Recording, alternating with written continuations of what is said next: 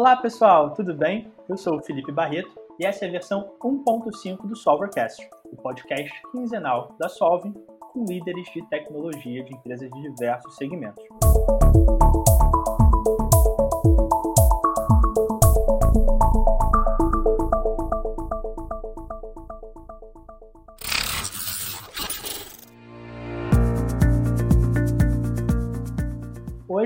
Nossa convidada especial é a Maili Souza, Head de Operações e Tecnologia do TT Burger. E aí, Maili, tudo bem? Oi, tudo bem, Felipe, e você? Tudo ótimo, graças a Deus. Obrigado aí demais por participar aí do Solvercast com a gente. Nada, é um prazer. Bom, Maili, é, acho que você é a primeira convidada que a gente tem de uma empresa que não é, né? A gente você vai entrar um pouquinho depois, mas especificamente uma empresa que as pessoas entendem que seja do mercado de tecnologia. Então, você pode contar um pouquinho sobre o TT Burger? É, essa é uma pergunta que eu costumo responder frequentemente, tá? As pessoas fazem a pergunta de o que, que tem de tecnologia uma empresa que faz hambúrguer? Só para começar, a gente não se entende como uma empresa que faz hambúrguer, a gente se entende como uma empresa de tecnologia que faz hambúrguer, tá? Então, o, o nosso propósito gira muito mais no, no, fazer a diferença na vida das pessoas através da tecnologia e o resultado disso é fazendo hambúrguer, tá, gente? Como que a gente faz isso é fazendo hambúrguer. Também a gente costuma dizer que a gente faria armários do mesmo jeito que a gente faz hoje hambúrgueres. A diferença é que a gente tem um chefe de cozinha e não um marceneiro. E também uma receita incrível de ketchup. Essa é um dos nossos trunfos. Por isso que a gente tem um chefe de cozinha muito bom. Mas eu acredito que nenhuma empresa hoje no mercado, Felipe, independente do segmento, convive sem tecnologia. A gente está vivendo aí uma revolução industrial, digamos assim, algo que a gente acredita que daqui para frente nenhuma empresa sobrevive sem lidar com os dados e ter a cultura data-driven implantada, tá? Lá no TT a gente tem um, os sócios têm muito essa visão, essa cabeça de que é a tecnologia que vai girar o negócio. Então, pô, só para dar um exemplo de como que a gente usa a tecnologia no TT, a gente usa do básico até construir websites, construir campanhas de marketing com QR Code, é, dar desconto para os clientes através de QR Code, fazer portais em que eu consiga ter alguma, algum tipo de interação com o cliente, desenvolver ideias para os processos internos dentro da empresa funcionarem melhor, sem ter que terceirizar o serviço, como, por exemplo, um processo de preencher um formulário, como se fosse uma abertura de chamado, sem precisar terceirizar, fazer do jeito que a gente quer. Processo também de distribuir desconto internamente, vai isso. Maravilha. E aí, até para a gente entender um pouquinho, Miley, você está no TT há quanto tempo já? Estou no TT há quatro anos. Aí você, você já veio para o TT para tocar essa área de operação e tecnologia? Você entrou com alguma outra função e foi crescendo? Como que foi essa sua jornada dentro da empresa? A minha trajetória foi bem focada nesse propósito de ser uma empresa de tecnologia antes de fazer hambúrguer, tá? Eu entrei, não existia uma área de tecnologia, mas os sócios entendiam que era muito necessário para o crescimento do negócio. Eu entrei para criar essa área de tecnologia. Eu entrei como um mero analista, um analista que não tinha gerente de tecnologia, tinha assim um sócio e diretor financeiro como superior. E aí fui criando a área, fui trazendo principalmente desenvolvedor para trabalhar junto comigo. A gente foi criando alguns projetos grandes. O maior projeto que a gente tem, que a gente criou foi o Encante, um aplicativo de relacionamento com o cliente. E daí a gente foi desenvolvendo e entendendo que era necessário ter mais pessoas. Então hoje a gente tem mais uma pessoa também para cuidar de infraestrutura de loja, porque a gente tem computador, tem teclado, tem tudo que tem uma empresa normal, tem loja, então a gente precisa de alguém para fazer serviço de, de helpdesk, né? Serviço de infraestrutura física, não, não nuvem. E eu peguei essa área de operações, mas agora nesses seis últimos meses, coincidentemente, peguei o problema na época da pandemia. É, eu imagino aí a, a complexidade que envolve. E aí, para ter uma noção de tempo, o UTT existe há quanto tempo? Né? Você falou que está aí há quatro anos, mas a hamburgueria existe há quanto tempo? Seis anos. Ah, então ele, ela já nasceu com essa pegada de tecnologia ou começou com uma hamburgueria tradicional e aí, né, depois de dois anos, falou: a gente precisa ser uma empresa com tecnologia primeiro que faz hambúrguer. Como que foi isso nesse momento? ela nasceu como uma empresa para fazer hambúrguer. Ela nasceu de uma parceria com um sócio da Reserva, marca de roupa, e o Tomás Strogro, chefe de cozinha. Então, depois de um ano e pouco da empresa, aí trocou a sociedade e a gente começou a revolucionar o negócio. E aí começou a entrar essa parte de tecnologia. Eu entrei na empresa com três anos. E aí, até para a gente ter um pouco dessa, dessa noção do tempo e da evolução de tecnologia, o que, que tinha, então, de tecnologia no momento que você chegou? Né? Você chegou aí como analista para começar essa estrutura. Com o que, que você se deparou nesse primeiro momento? Cara, não tinha nada. Sendo bem sincera, não tinha nada. A gente, no máximo, tinha uma estrutura de logística bem controlada, usando no Access do, do pacote Office tinha um banco de dados por trás, mas também não era algo que foi alguém que fez por fora e deixou, mas era só para controlar o esquema de logística de reposição. Mas de tecnologia não tinha absolutamente nada. Eu, para você ter uma noção, eu comecei a criar o painel da AWS pela primeira vez, mexi criando meu login quando eu entrei na empresa. Então eu criei meu login, o meu login pessoal mesmo, não tinha nem e-mail da empresa ainda, olha que bizarro. E aí comecei a criar o painel lá. E aí a primeira coisa que eu fiz foi subir uma máquina, uma EC2, e depois um banco de dados. Foi assim que começou. E, você deu alguns exemplos aí, né, falando de hoje ser uma empresa de tecnologia que faz hambúrgueres, enfim, de logística, de processos internos, mas você pode ilustrar um pouco mais é, do impacto disso para o cliente de vocês, né? Enfim, já, já frequentei algumas vezes, né? Porque sempre te mandava mensagem, ó, oh, Maria, tô indo na loja, tá assim, tá assado, dando feedbacks.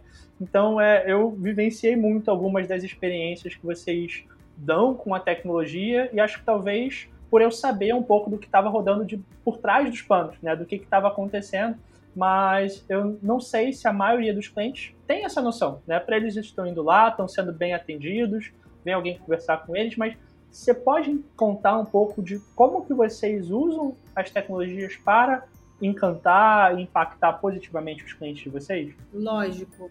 É, primeiro que essa parte, se a gente falasse que a gente é uma empresa de tecnologia só fornecendo infraestrutura interna para trabalhar, a gente seria uma empresa de tecnologia de 15, 25 anos atrás, né? Não é por isso que a gente é uma empresa de tecnologia. O foco que a gente tem hoje e se considera bem nesse ramo é porque a gente tem uma coisa muito forte chamada dados, tá? A gente trabalha com dados, a gente tem uma cultura muito bem implementada para leitura dos dados e, e ter resposta que a gente precisa através dos dados e muito menos de feeling ou desses gurus de tecnologia de cabeça branca que existiam muito antigamente, tá? É, como que a gente usa esses dados para venda, né? Para refletir no impacto no cliente e trazer ele de volta quando você já deve ter ido, né? Você de alguma forma forneceu seu dado, seu CPF, seu nome e tudo mais. A gente começa a salvar seu histórico de compras e a gente tem algumas posições na loja que são os garçons mais legais, diria, tá? Chamados encantadores. Então, essas pessoas que são encantadores são responsáveis por complementar seus dados de forma pessoal, tá? Então, ela bate papo com você, complementa que você é o Felipe, que é, trabalha na Solving e que, sei lá, trabalha no centro. Então ela vai salvar isso lá e vai perguntar da próxima vez quando você for na loja como é que tá o trabalho, sei lá. Se você comentou qual desafio, alguns desafios com ele, ele vai te perguntar sobre esse desafio.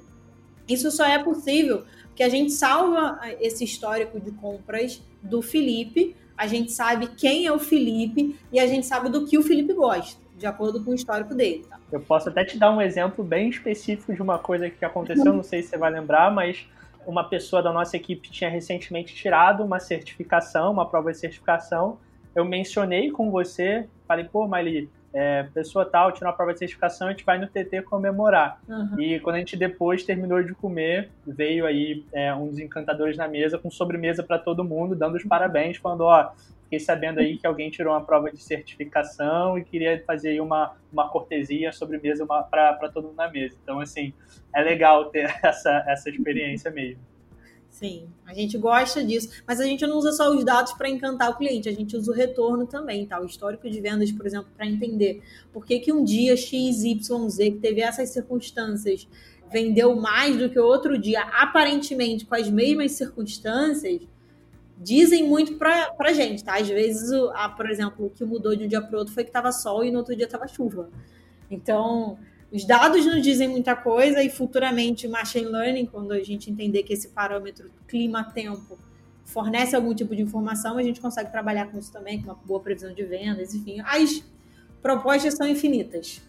E, Miley, é, e uma dúvida, né? Afinal, com o LGPD em vigor, tem tido muita preocupação em relação à privacidade dos dados. É, eu, pessoalmente, empresas que eu confio, como o TT, eu me sinto à vontade de dar meus dados sabendo que eu vou ter um retorno na experiência, né? Como vocês já fizeram várias vezes. Uhum. É, mas e quando uma pessoa não se sente à vontade, ela não quer que a pessoa saiba que ela trabalha no centro, ou que gosta do, do ketchup, ou que alguém tirou uma certificação, é, como que vocês lidam com isso em relação à privacidade da informação dessas pessoas? É, a, quando alguém não se sente confortável em lidar com qualquer tipo de dado, a próxima pergunta é qual sanduíche que você vai querer hoje, tá? A gente não força, inclusive quando a gente pergunta o dado, a gente explica qual é o propósito daquilo. O propósito é atender a própria pessoa melhor, não é compartilhar aquilo de qualquer outra forma, aquilo ali não tem uma informação útil para a gente que não seja atender aquela pessoa melhor. Tá? Então, a gente deixa todo mundo muito à vontade, muito confortável com isso. A gente explica que o propósito é só esse. Se a pessoa não se sente confortável, a gente nem faz a pergunta pela segunda vez. Ah, ótimo, então já vai bem direto. Eu imagino que eu já dei meus dados em algum momento, mas em algum momento no futuro, se eu mudei de ideia, eu posso aí vir até vocês e solicitar, falar, olha só, não quero mais, tem meus dados, vocês podem remover essas informações e seja um processo bem direto, correto? Com certeza, isso já aconteceu, inclusive, tá? A gente manda alguns SMS promocionais, algumas pessoas já pediram para tirar da lista, a gente tem uma blacklist, a gente não coloca mais e respeita muito a privacidade de cada um.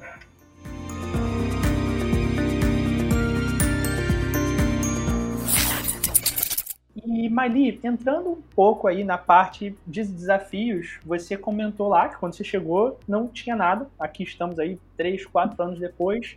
E hoje? Né? O que, que tem aí de estrutura de tecnologia? Você falou que usam coisas de nuvem, tem novos sistemas. Você pode compartilhar um pouco de como é a tecnologia hoje? Então, hoje tem muita coisa, cara. Tanta coisa que às vezes eu, até eu fico perdida, tá? É, a gente tem, estruturalmente falando assim, né? Banco de dados, a gente tem réplica de banco de dados, a gente trabalha com banco de dados relacional, banco de dados não relacional, cada um tem seu propósito específico. A gente trabalha com painéis de, de BI, a gente trabalha com algumas máquinas EC2, a gente está estudando algumas outras estruturas aí dentro do painel da AWS com ETL, a gente trabalha 100% com nuvem, não acreditamos mais naquela estrutura física de servidores nem nada disso. Então a gente trabalha com alguns serviços da AWS, trabalhava também com serviço de SMS da AWS, a gente parou de trabalhar porque o dólar está um pouquinho alto, então a gente acabou preferindo um serviço que esteja no Brasil, mas enfim. Tem uma estrutura bem, eu diria, firme e coesa, assim, bem pronta para crescer, porque a AWS também fornece esse tipo de elasticidade. Então, tem bastante coisa, Felipe, bastante coisa. E do ponto de vista de, de, aplicativos, de ferramentas, novos softwares, né? Você falou que na época você fez coisa até semi-meio corporativo, né? Além da parte aí de infraestrutura é, né, desse serviço que você mencionou, tem novos sistemas, novas soluções, até internas que vocês evoluíram ao longo desses anos? Sim, sim, tem. Vou dar só um exemplo, tá, de evolução interna que a gente. A gente tinha solicitações do marketing direto para a criação de alguns hot sites de geração de QR para desconto. E variava muito, né? Às vezes o desconto era 20%, às vezes era 10%, às vezes era, sei lá, desconto em valor, às vezes era desconto no produto.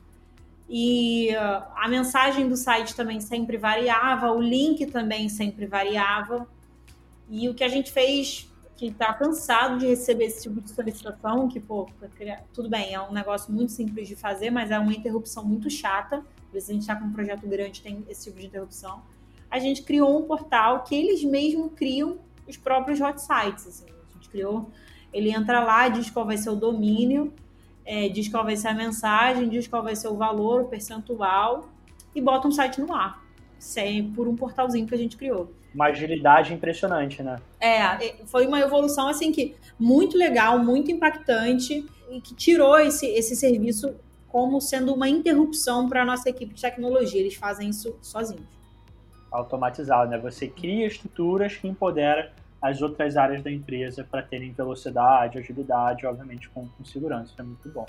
E aí, Mari, nessa sua jornada aí no TT nessa grande desafio, né, que mudar a cultura da empresa para vir tecnologia em primeiro lugar, qual que você pode dizer que foi o maior desafio de tecnologia que vocês encontraram e passaram ao longo desses anos?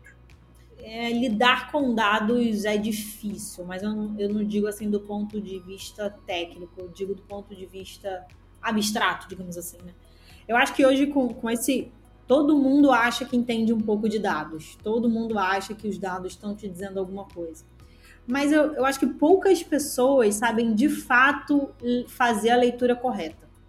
Então eu lido com isso lá porque, por mais que eu tenha um background de, de estatística, estudou, estudei isso, é, eu sei o que é uma margem, eu sei o que é uma média, eu sei que aquele dado precisa de maturação. Aí até para dar um pouco de contexto pessoal, né, enfim, fomos colegas na, na UFRJ na parte de engenharia eletrônica e você deu sequência no mestrado na UFRJ também nessa área, tá certo? É isso mesmo? É isso mesmo. Então peguei, tô pegando mais uma parte lá de machine learning, então você vê toda a parte estatística, vê os algoritmos e trabalha com isso no dia a dia.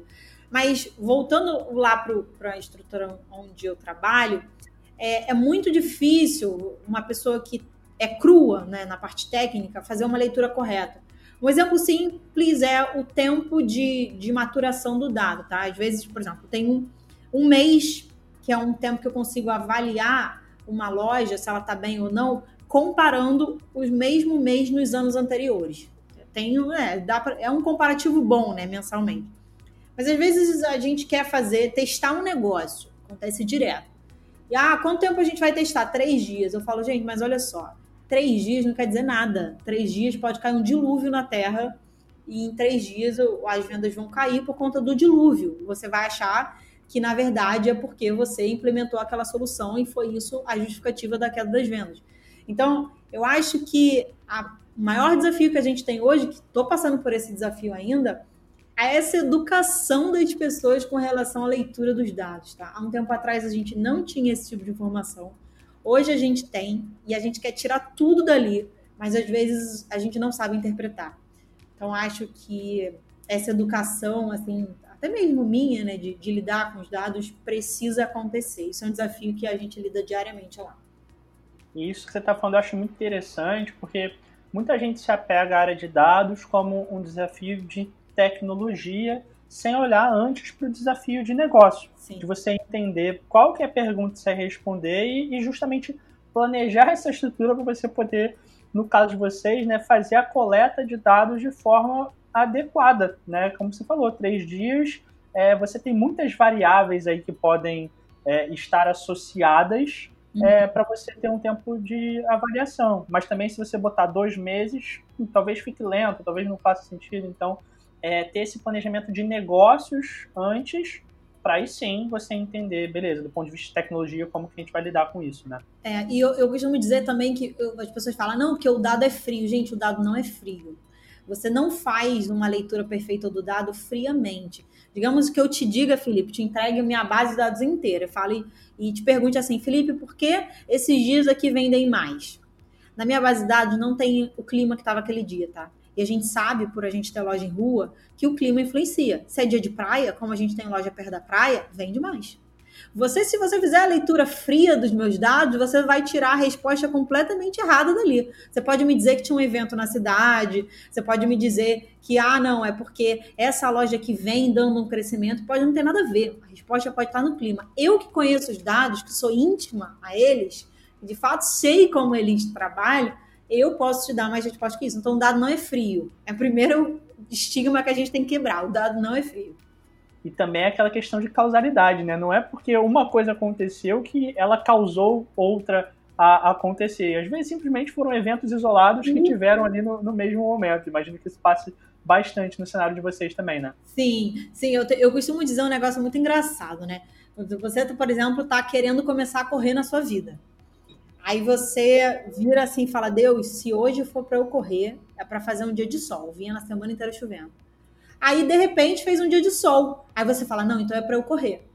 Ou então faz um dia de chuva. Não, então, pra... cara, você criou aquilo ali. Você disse, se acontecer e aí chover, é para eu não correr. Você tá, tá, impondo aquilo ali que pode não ter nada a ver, entendeu? Só, só choveu ou não choveu porque tinha uma nuvem maior e não tem nada a ver. Os dados é a mesma coisa. Você pode criar uma campanha de marketing. Aquele dia pode ser um dia que naturalmente venderia bem.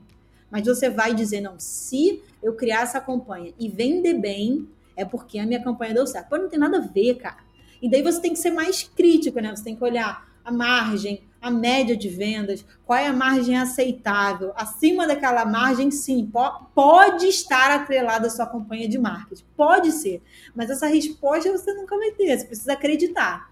Então, cara, isso, isso para mim é o mais difícil hoje. É, eu, eu, nunca tinha pensado em tantas variáveis aí como você está mencionando, né, da complexidade de medir isso. E você consegue dar aí para gente algum exemplo objetivo de alguma campanha de sucesso, assim, que teve uma análise e teve alguma mudança relacionada a isso por causa de um estudo de dados, então realmente alguma análise que foi feita, foi estruturada e causou alguma mudança? Você pode compartilhar alguma história dessas com a gente? Consigo sim, Felipe. É, tem um caso engraçado, né? A gente queria fazer uma campanha de delivery, tá? Então a gente estava desenvolvendo uma nova plataforma para fazer pedidos via delivery. A gente queria testar ela. E a gente começou impulsionando essa campanha dando 30% de desconto. Tá? A gente deu 30%, a gente achou que foi fraco. No final de semana seguinte, a gente deu 50% de desconto. Aí vendeu mais. Só que no final de semana que deu 30% de desconto, não choveu. Então as pessoas saem mais de casa. No final de semana que a gente deu 50% de desconto, choveu. As pessoas saem menos. Não, não estamos falando de um período de pandemia, tá? Mas naquela época funcionava assim. Choveu, as pessoas pediam mais em casa. Para analisar isso, foi muito difícil convencer de que não estava me dizendo nenhuma resposta concreta ali, porque o que ele, a leitura que o pessoal fez é 50% funciona mais. E eu falei, gente, não tem nada a ver. Esse final de semana dos 50% já era propício a vender mais para o final de semana de chuva. E o de 30% não quer dizer que não funcionou, mas a, o ambiente não estava tão propício quanto a campanha de 50%. Então a gente acaba batendo muito nesses impasses de o que, que deu certo e o que não deu. Ah, o que a gente pode fazer é repetir, repetir em dois cenários iguais. Se chover, já não vai funcionar. Eu estou usando esse exemplo do clima, porque é o exemplo mais fácil de, de convencer as pessoas que, se você não conhece os dados, se você não sabe que aquilo influencia, você nunca vai tirar a resposta fazendo só a leitura. Então, esse foi um, um, cenário clássico, assim, de que a gente teve resposta de nada. É aquela questão, né? Você tem que ter saber quais são as variáveis que você está avaliando. Você tem outras variáveis que impactam no resultado que você não está avaliando, muito, muitas vezes o resultado é por causa delas, né? Então Sim. é importante ter essa visão. E até nisso, vocês hoje têm alguma estratégia, por exemplo, de enriquecimento dos dados? Você falou que hoje, por exemplo, na base de vocês é, não tem isso do clima, por exemplo, mas tem algum outro dado externo que não seja só relacionado à campanha que vocês usam às vezes como um tratamento ou aí como alguma coisa para ajudar a controlar essas variáveis externas? É, hoje a gente não tem isso estruturado, tá? Eu diria assim que a gente quer chegar nessa parte de fazer uma boa previsibilidade dos dados e trabalhar com machine learning, mas a gente sabe que precisa ter essas outras variáveis inclusas, por exemplo, no nosso banco de análise. É, tem outras coisas que acontecem também, o Felipe, que são eventos na cidade. Cara, é muito. Como as nossas lojas estão bem posicionadas, é, geralmente eventos na cidade influenciam aquela região. Então, isso é outra variável que conta também. E são eventos pequenos, né, dos últimos anos, por exemplo, um Rock in Rio, é. uma Olimpíada, né, que quase não tem mais gente na cidade, né? Cara, carnaval, olha, é uma loucura, é um negócio de louco. Sempre influencia, influencia muito é, evento na cidade. Tem outro evento também que parece que não, mas, gente, cenário econômico influencia horrores, tá? A gente vê Claro que com mais tempo de maturação dos dados, a gente vê um decréscimo total por conta do cenário econômico e às vezes o, um acréscimo, sei lá, porque a cidade está cheia. Então, cenário econômico também influencia. E a gente não tem isso estruturado ainda, mas a gente sabe quais são as variáveis que influenciam que a gente vai poder usar futuramente. Eu imagino que ao longo do tempo, né, com esse entendimento, você aos poucos vai incluindo essas novas variáveis. Vamos incluir clima, vamos incluir indicadores econômicos e aos poucos, né, para cada vez mais ter uma evolução, incluindo essas diferentes análises. Tem, tem sido esse caminho de aos poucos indo incluindo novos indicadores? Sim, sim, tem sido esse caminho. A gente cada vez mais está mais íntimo, né, aos dados, está mais maduro com relação a isso, e a gente vai incluindo algumas variáveis que a gente sabe que influenciam. Ah, pode, ser, pode ser que lá na frente a gente veja que não influencia nada, tá? Isso, isso o machine learning vai dizer, mas por enquanto a gente acredita que, que fazem parte sim da análise. E para a gente fechar esse segundo modo do nosso episódio, eu queria fazer uma última pergunta. Uhum. Que você falou de todo esse desafio de dados, como vocês estão olhando isso, como vocês é, enfim, melhoram a experiência do, dos clientes com tudo isso. É, mas você falou desse desafio realmente de entender o dado, de ter essa intimidade com o dado. Como que vocês fazem para conseguir se capacitar para, por exemplo, para um time de marketing conseguir entender por que, que aquele dado está dizendo isso, qual é a relação da campanha? Então, quais são as estratégias aí de capacitação para cada vez mais vocês serem uma empresa data-driven? É uma cultura, o Felipe, que a gente tenta implementar por nós mesmos, tá? Dentro da empresa. Então, assim, tecnicamente, a gente vai educando as pessoas a terem respostas através de dados e não por feelings. Como isso, tá? Então, por exemplo, a gente está numa discussão, hoje eu tive uma discussão com os gerentes de loja, a gente tirou um produto do cardápio e a gente tirou porque a gente analisou que aquele produto tinha pouquíssima influência nas vendas ou quase zero e dava muito trabalho, porque um produto novo no cardápio são novos insumos, é uma nova logística, um novo validade. Então, tem um certo trabalho de colocar aquele produto para o cliente final. Só que o trabalho, o esforço que a gente fazia para colocar aquele produto em loja não valia o rendimento dele. Né? A gente não é uma ONG, a gente é uma empresa que tem fins lucrativos, lógico. Então, a gente tirou o produto. E aí hoje eu estava numa discussão com um gerente que eles me passaram a percepção de, pô, tem muito cliente reclamando, um monte de cliente ligou que esse produto saiu do cardápio. Eu falei assim, mas gente, a percepção de vocês é porque dois caras ligaram para a loja reclamando. Se vocês olharem analiticamente isso aqui, era, sei lá, menos de 1% dos nossos clientes que pedem esse produto. Então a percepção de vocês, ela está completamente enviesada porque você recebeu duas ligações que você não recebeu antes. Mas isso não quer dizer que a gente errou na estratégia de tirar o produto do cardápio. Então a gente educa dessa forma. Ah, cliente reclamou do pão. Quantos? Um em 100? É, 1%. Então, o problema pode não ser o pão, o problema pode ser a percepção desse cliente que não gostou realmente do produto. Então, a gente, todas as perguntas que as pessoas fazem por percepções deles, a gente tenta trazer para o lado analítico e aí comparar com o que a gente tem com relação aos dados. É mais uma educação mesmo.